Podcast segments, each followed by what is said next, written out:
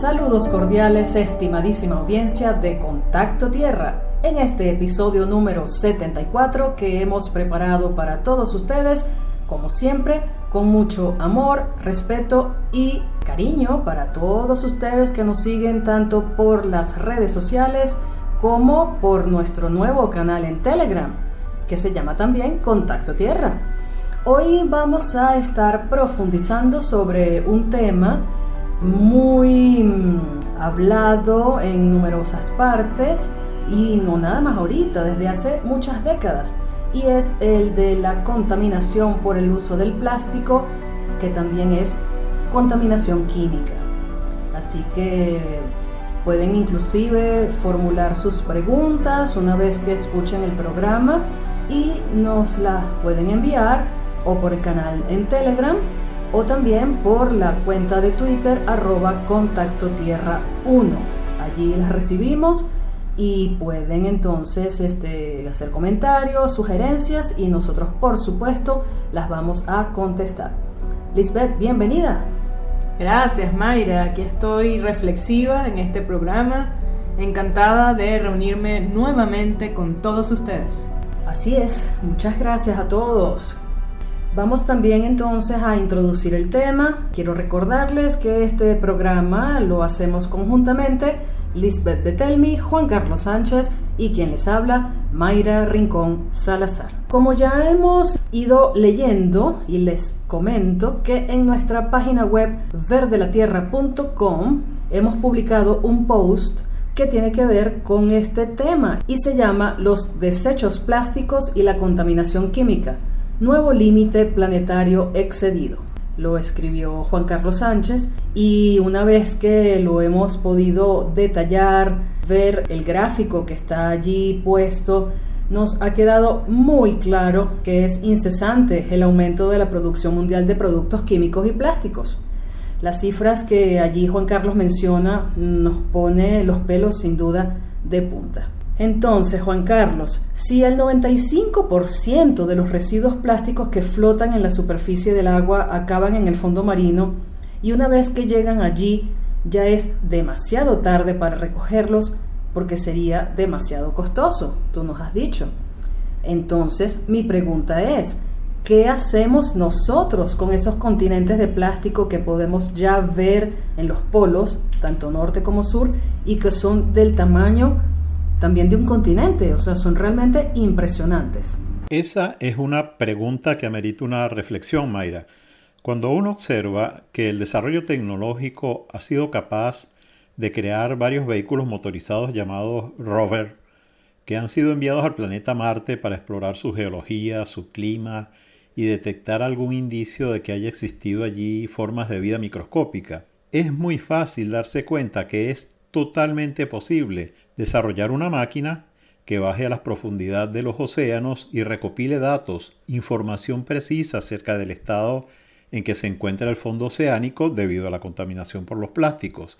Esa sería una información muy valiosa que puede ser desarrollada para lograr una solución al problema. Pero esto no se ha hecho. Se ha preferido orientar los esfuerzos más bien hacia la prevención, evitar que la contaminación ocurra, que seguramente es algo que resulta menos complicado de llevar a cabo.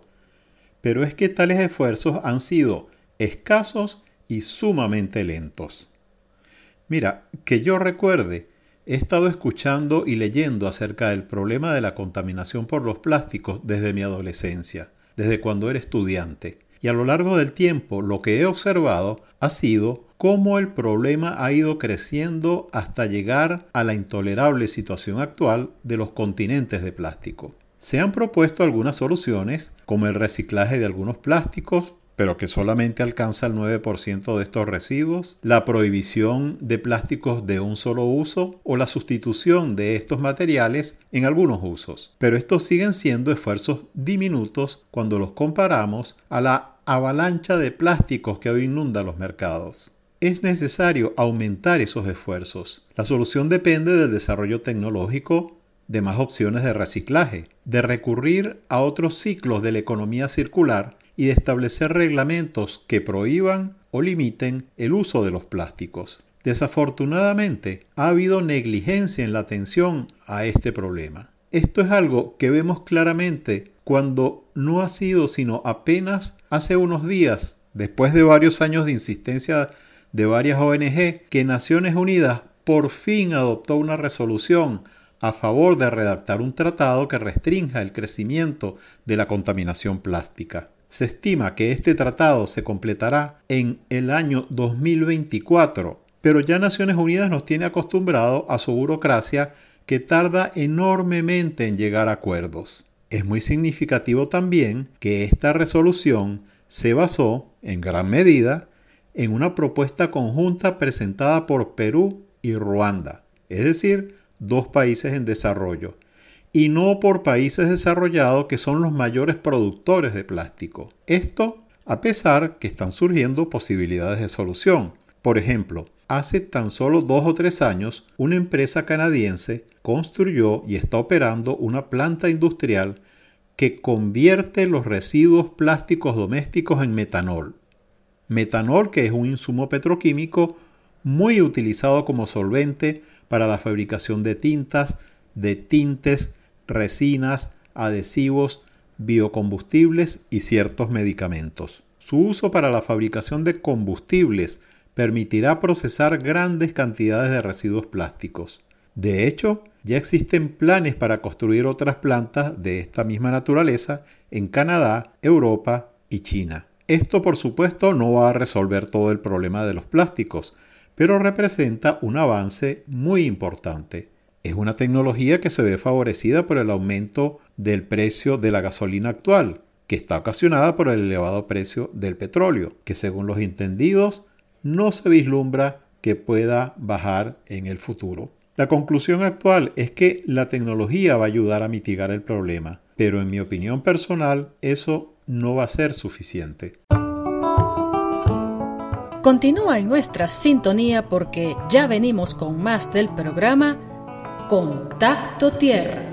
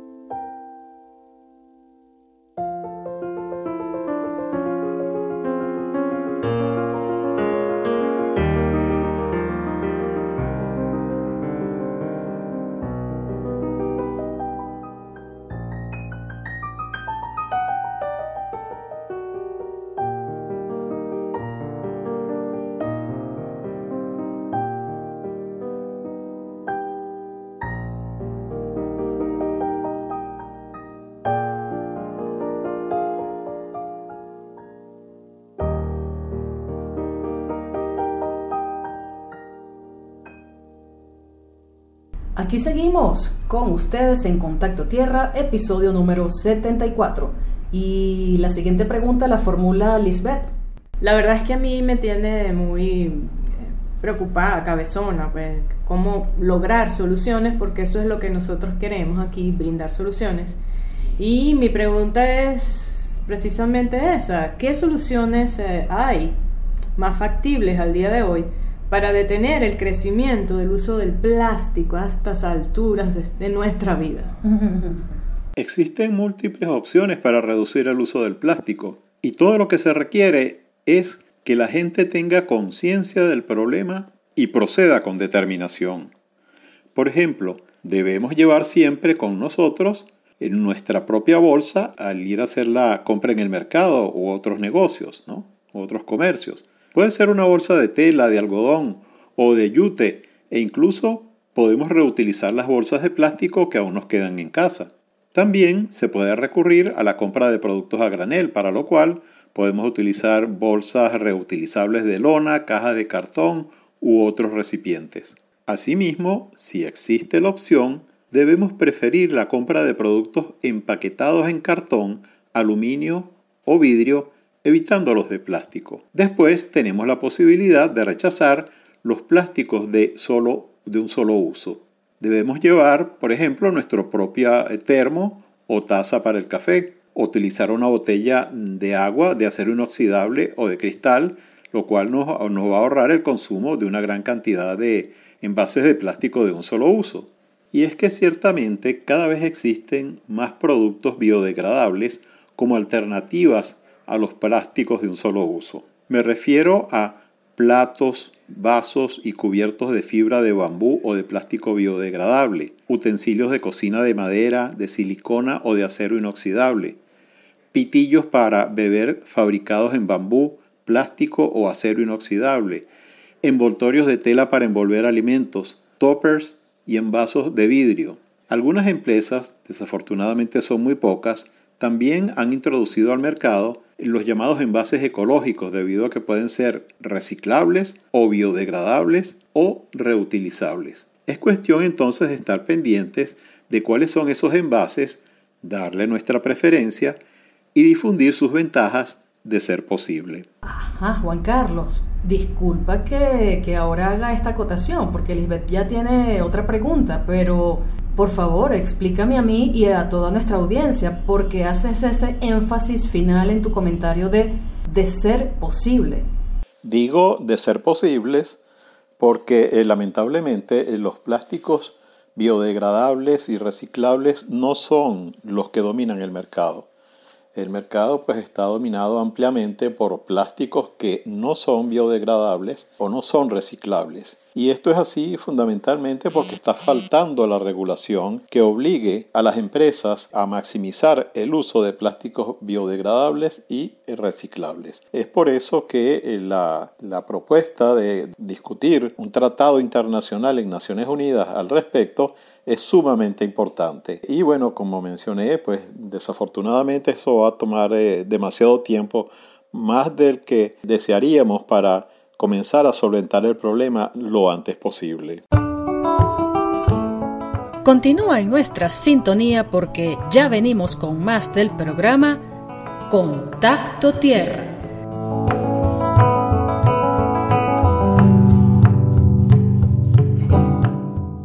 ¿Te gusta Contacto Tierra? Suscríbete al podcast, hazte fan y realiza un aporte mensual. Si te conviertes en fan, obtienes recompensas adicionales. Con tu aporte mensual recibes contenidos exclusivos, además de contribuir con nuestra labor educativa. Hazte fan de Contacto Tierra, sé parte del cambio que quieres ver en el mundo. Nuevamente con todos ustedes, audiencia querida y respetada de Contacto Tierra. Siempre agradecidos por la presencia, la compañía, los comentarios, ese número de seguidores que sigue y sigue en Evox y también ahora en Anchor, también por radiocomunidad.com. Mm, Lisbeth, tú hace pocos días, eh, justamente porque estábamos preparando el material para este programa, me comentaste de una noticia reciente que leíste en la página web de la ONU, de la Organización de las Naciones Unidas, y tenía que ver con una resolución, con un decreto que ya está encaminándose a la suspensión del uso del plástico en el mundo.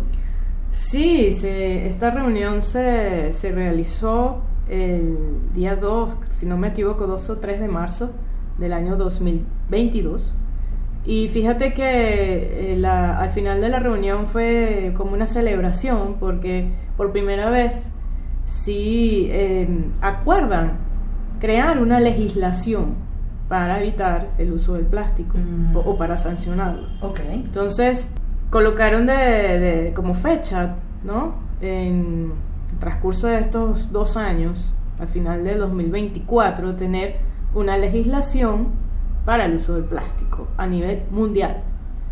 Entonces, bueno, esto hay que, hay que hacerle seguimiento, hay que ver realmente si fueron unas buenas intenciones, porque acuérdense que fue una muy buena noticia dentro de un contexto de, conflicto bélico en el que estamos atravesando. en, esas, en regiones, pues, Europa, todo el mundo. Entonces habría que ver si realmente esta noticia tiene esa fuerza con la que se celebró ese día. Mm. Por supuesto que la celebramos y esperamos que, realmente siga los pasos para tener esa legislación.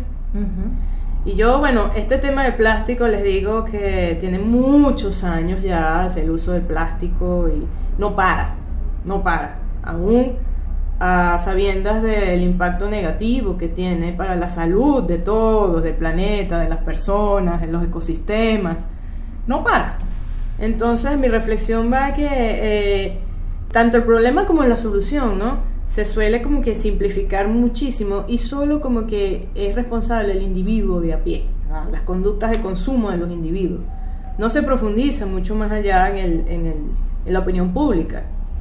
Entonces, de hecho, algunas soluciones más bien tecnológicas han surgido de emprendimientos de adolescentes. Sí, como no. Sí, sí, desde aquel chico famoso de 16 años que creó como una red gigante para eh, poder recogerlo, esta isla de plástico. Y... Él está en ello, lo que pasa es que es muy costoso su, su emprendimiento. Bueno, eh, pero, pero la cosa es que mira de dónde vienen las soluciones. Y también hay otra chica no me acuerdo si de, Turquía, no, eh, hay que precisar esto, pero era una niña que creó también con, las conchas de, banana, de, plátano, también em, un poco como que la sustitución del plástico pudo lograr esa, esa síntesis de, poder hacer eh, envases con este material. Otra niña en Brasil que lo hizo También. con un bagazo de caña de azúcar. Así es. Entonces fíjense dónde está, dónde se está eh, creando la solución a este problema, ¿no? Ah, por supuesto, son emprendimientos que necesitan todo el apoyo, más allá del financiero. Entonces, eh, hay mucho que reflexionar aquí y cómo se ha simplificado la solución al individuo y no realmente a las empresas, ¿ok? Y a todo el sistema de mercado que lo pone en circulación, de la cuna a la tumba. Entonces, bueno, si hasta ese nivel, me pregunto y hago esta pregunta para que también Juan Carlos opine al respecto, que, bueno, entonces las personas de a pie finalmente, ¿qué otras opciones tiene el uso del plástico? ¿Ok? Si se trata nada más como un problema de consumo, hay otras opciones para ese otro tipo de consumo diferente al plástico. Entonces vamos a poner, vamos a poner la, la, verdad, o sea, vamos a poner todas las cartas sobre la mesa y realmente no es el individuo, el individuo pues necesita facilidad, necesita también bajo costo porque esa es la decisión que va a tomar, la decisión final que va a tomar a la hora de consumir. Entonces, bueno, ¿qué se está haciendo? ¿Qué otras opciones hay? La responde Juan Carlos. Así es. Históricamente, cuando surgieron los plásticos, se hicieron muy populares rápidamente porque fue uno de los materiales que sustituyó a la madera que en el pasado se utilizó ampliamente para la construcción de viviendas, muebles, etc., ocasionando con ello la devastación de enormes áreas de bosques en Europa y en los Estados Unidos. El plástico se popularizó rápidamente gracias a sus propiedades y a su bajo costo.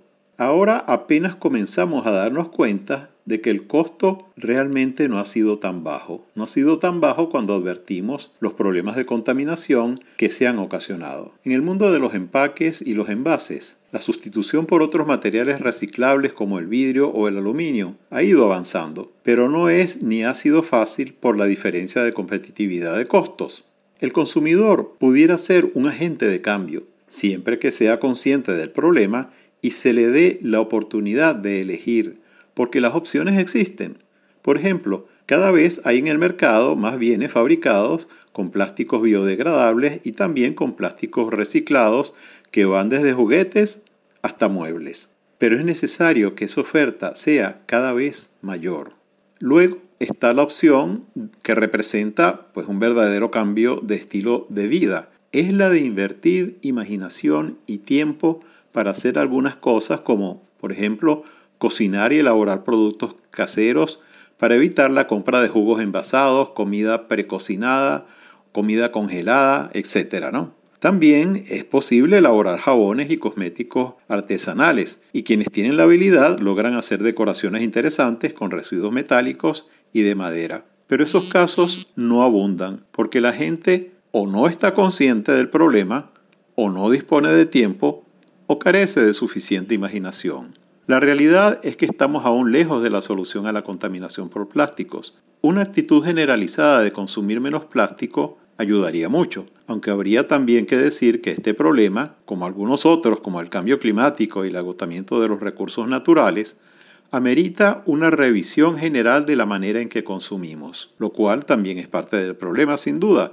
tanto en los países desarrollados como en las clases con más poder adquisitivo de los países en desarrollo, porque estos son los que consumen demasiados productos innecesarios, que descartamos rápidamente generando enormes volúmenes de desecho. Quizás debamos preguntarnos si realmente necesitamos algo antes de comprarlo, y no dejarnos llevar por la publicidad o por falsos criterios de la buena imagen que nos da el consumir determinados productos. Mm, bueno, yo después de haber escuchado a Juan Carlos y a Lisbeth, me quedo también muy reflexiva. Tenemos como ciudadanos líderes de nuestras propias comunidades, de nuestras vecindades, de nuestros países, las personas responsables de elegir a nuestros dirigentes, alcaldes, eh, senadores, diputados, presidentes. Eh, tenemos mucho poder en nuestras manos. Así que vamos a ejercerlo eh, con respeto y con, las leyes en la mano también. Sí. Así Deberes y derechos. Me quedo con ese entusiasmo y con esa decisión todavía más, mm, con, muchas más ganas. Claro, no solo la esfera política, sino la económica, que tiene aún más poder y que ah, tiene soluciones. Así es. Y realmente muy, muy, sería muy sencillo si realmente se, se conversa cara a cara con este poder económico. Sí, así es. Bueno, fíjense que también en, en Venezuela mm, tenemos alternativas al plástico bastante limitadas. ¿Okay? Por ejemplo, Juan Carlos mencionaba los eh, mm, pitillos hechos con aluminio o con, o con madera o con bambú. Em, en Venezuela todavía no es algo cotidiano, se siguen viendo los que se usan con plástico. Pero bueno, tenemos otras alternativas y la que tenemos más a mano en cada casa es esa bolsa, como dijo él, de yute o de papel o de mm, tela, que es la que podemos llevar a los comercios y cuando nos den una, una bolsa, porque todavía en Venezuela en muchos lugares no se cobra, decirle a esa persona, no, no, no, gracias, gracias, yo traje mi propia bolsa de tela. A mí a cada rato se me quedan mirando y me dicen, wow, qué bien. O me dicen, ah, señora, muchas gracias. Porque saben que para ellos es economía. Y para mí también es eh, descansar esa noche más tranquila y más feliz porque estoy haciendo uso de mi poder como ciudadano de usar bolsas de bastantes usos, reutilizable y lavable. Mi comentario y reflexión final por el día de hoy, porque ya este programa se va acabando. Lisbeth. Bueno, quiero complementar porque aquí en Venezuela ha habido otras razones, pero se le puede aprovechar esa oportunidad. Estamos usando envases de plástico para reusar em, la detergentes, la compra de detergentes ya no es la misma. Antes no lo teníamos y ahora tenemos a disposición en todas las calles la posibilidad de diferentes empresas de rellenar tus mismos envases de todos los detergentes habidos y por haber. Sepan ustedes, sepan, ahora hagan conciencia que no es nada más por ahorrar en esos productos, es que están contribuyendo enormemente a la protección al evitar seguir la contaminación química por plástico. Así que, bueno, una medalla a todos los que lo están haciendo. Así es. Bien, muchísimas gracias Lisbeth Betelmi, gracias Juan Carlos Sánchez y gracias a todos ustedes por siempre acompañarnos en cada uno de nuestros programas de Contacto Tierra. Ya para despedirme, también agradezco a radiocomunidad.com, emisora con la que salimos los domingos a las 2 de la tarde, hora Venezuela, y em, de parte de la radio en la edición y montaje Raúl Sánchez, en los controles Rafael Cedeño, en las redes Victoria Nieto, en la coordinación de la radio Nora Liscano y en la dirección nuestro querido y respetado Elías Santana. Que sigas mejorando. Saludos Elías. Un gran abrazo para todos y con ustedes será hasta nuestro próximo episodio de Contacto Tierra. Chao. Contacto Tierra es producido por Verde la Tierra, una organización dedicada a la formación, consultoría, investigación y sensibilización para el desarrollo sostenible en empresas, comunidades e instituciones educativas. Verde la Tierra aborda los requerimientos de sostenibilidad de las organizaciones desde la comunicación, capacitación y psicología para el desarrollo sostenible. Escríbenos a info@verdelatierra.com. Verde la Tierra, lo humano en la naturaleza.